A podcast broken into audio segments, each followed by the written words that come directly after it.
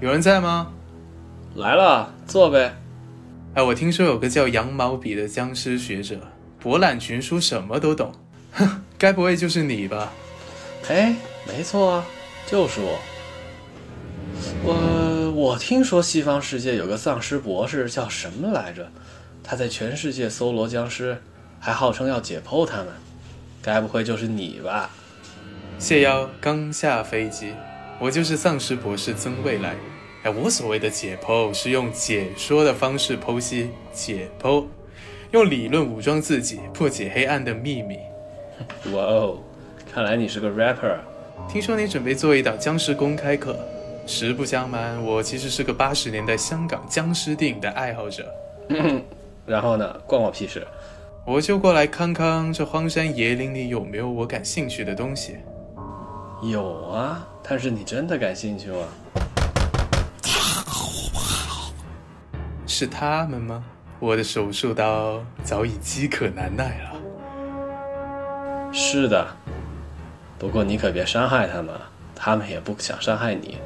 他们只是好奇，自己到底是什么样的存在，从哪儿来到哪儿去。当然，如果你说不上来，你可能也要成为他们的一员了。听起来挺有意思的。僵尸不过就是个弟弟，只有丧尸才是真正的恐惧。那不如坐下一块儿聊一聊呗，丧尸和僵尸。好主意。噔噔噔噔噔噔噔噔噔噔噔噔噔噔噔噔。当我们谈论僵尸时，我们在谈论什么呢？您脑子里大概能浮现出两种僵尸的形象，一种是中国传统文化里的僵尸，留着长辫子蹦来蹦去，脑门上还有道符咒；一种是西方当代文化里的丧尸，张牙舞爪追逐人类的肉体啃食。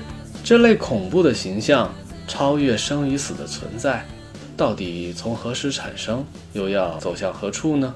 我是僵尸学者羊毛笔，我脑子里有关僵尸的学问覆盖古往今来，从先秦神话到明清小说，所有的中国僵尸故事我都能信手拈来。我是丧尸博士曾未来，我对丧尸的科学研究渗透东西南北，跨越五洲四洋，纵横影视戏剧，不管是丧尸还是僵尸，都是我的研究材料。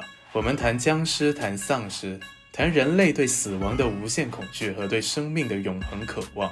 我们谈文学，谈影视，谈动漫，谈游戏，在僵尸文化每一处的边际和裂缝里纵横驰骋。我们聊中国的荒诞怪异，聊世界的惊悚奇观。我们聊古代的民间传说、文人笔记，聊当代的信仰崇拜、社会百态。这档对谈节目从民间故事、文人小说、影视戏剧，甚至游戏里面搜罗僵尸、解剖僵尸，探一探东方僵尸的起源，也聊一聊西方丧尸的脉络。这档节目的选题可能包括以下部分：僵尸和丧尸是一个品种吗？非洲的巫毒教僵尸怎么流窜成了美国特产？僵尸吃素是为了减肥吗？如果你的妻子变成僵尸，你能离婚吗？